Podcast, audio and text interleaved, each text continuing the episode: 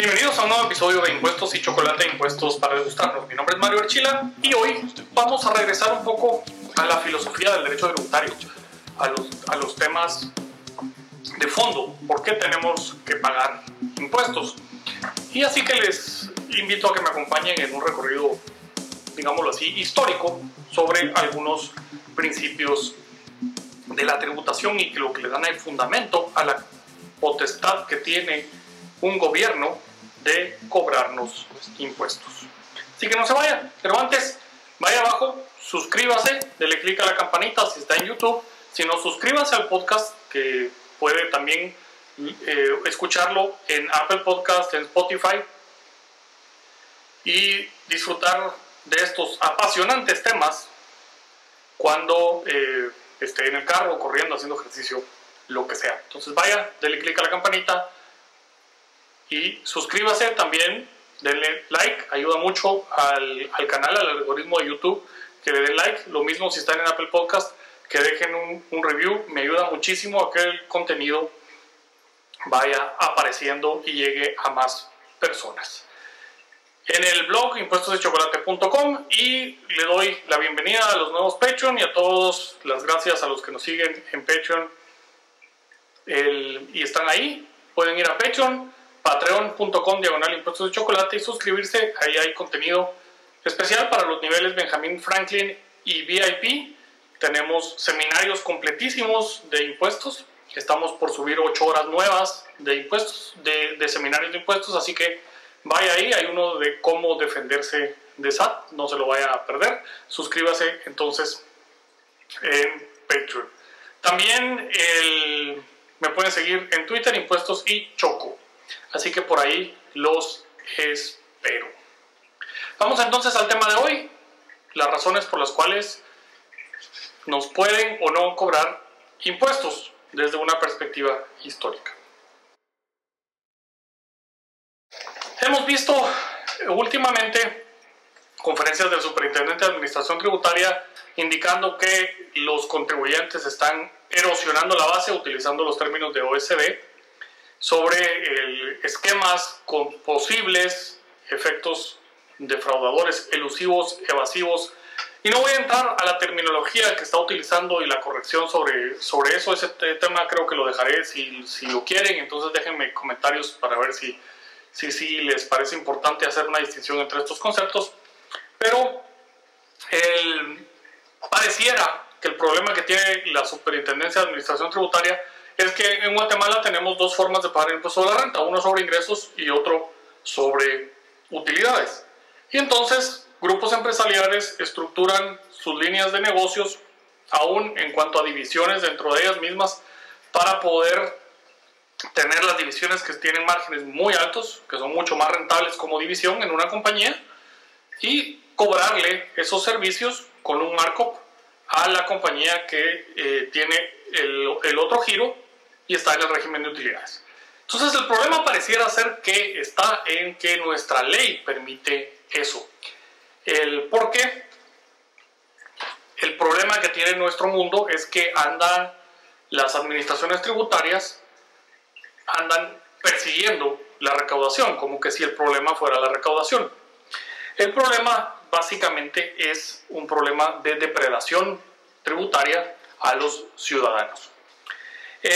Recordemos, y este es un concepto, o el concepto que a mi juicio es el mejor concepto de bien común que se ha plasmado en Guatemala, en el que dicen el sistema eh, republicano nace con Estados Unidos y en el acta de independencia dice Sostenemos como evidentes estas verdades, que los hombres son creados iguales, que son dotados por su creador de ciertos derechos inalienables y que entre estos están la vida, la libertad y la búsqueda de la felicidad, que para garantizar estos derechos se instituyen entre los hombres los gobiernos que derivan sus poderes legítimos del consentimiento de los gobernados, que cuando quiera que una forma de gobierno se haga destructora de estos principios, el pueblo tiene derecho a reformarla o abolirla e instituir un nuevo gobierno que se funde en dichos principios y organizar sus poderes en la forma que a su juicio ofrecerá las, las mayores probabilidades de alcanzar su seguridad y su felicidad.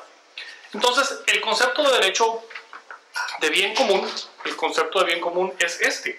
Los derechos inalienables, la vida, la libertad y la búsqueda de su propia felicidad, la vida, la propiedad y la búsqueda de su propia felicidad. y así encontramos luego que las constituciones como una forma jurídica de limitar el ejercicio del poder nacen bajo esta máxima. El gobierno tiene la obligación de garantizar a los ciudadanos la vida, la propiedad y la búsqueda de su propia felicidad.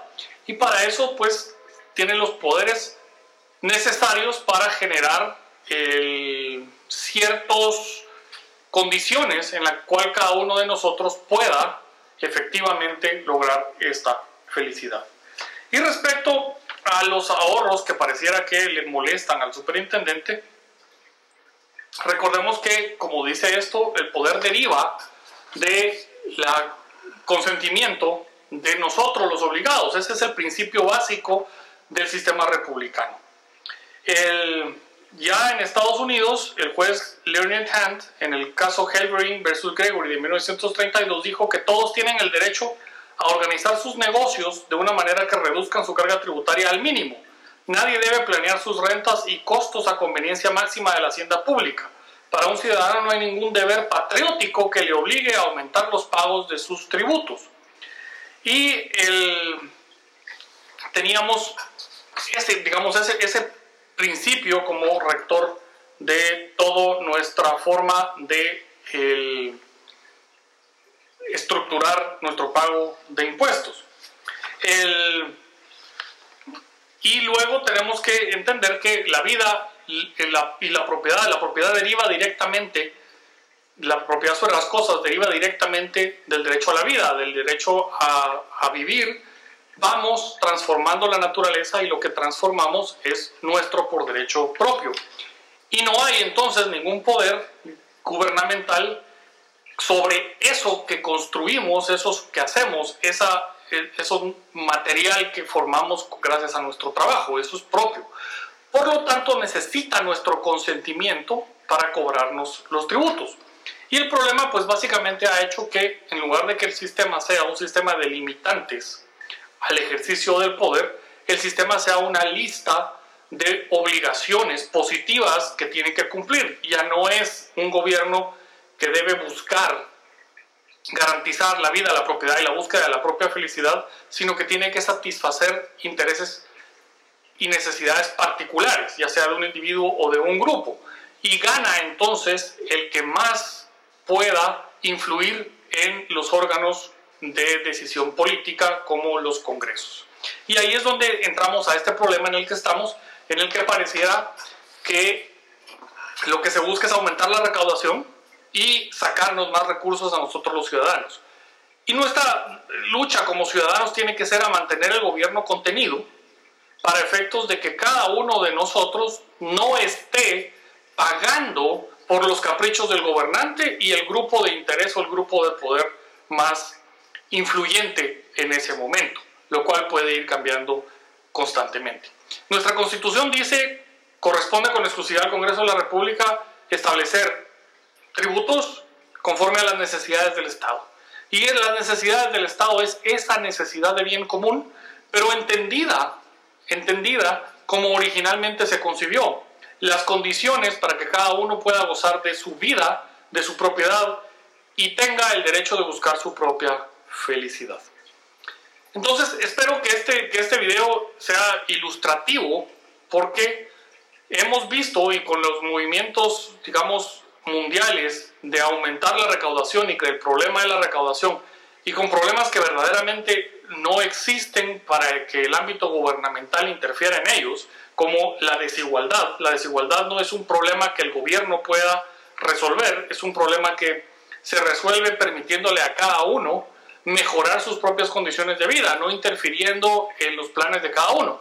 Y los tributos son precisamente el instrumento con el cual el gobierno de mejor manera interfiere con los fines de cada uno y nuestra búsqueda de esa felicidad ¿qué va a hacer cuando todos estamos en búsqueda de nuestra propia felicidad, el verdadero bien común.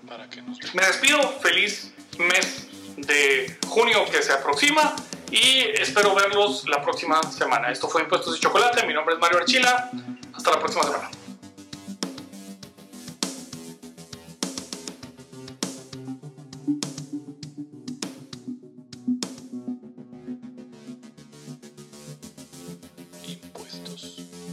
Chocolate.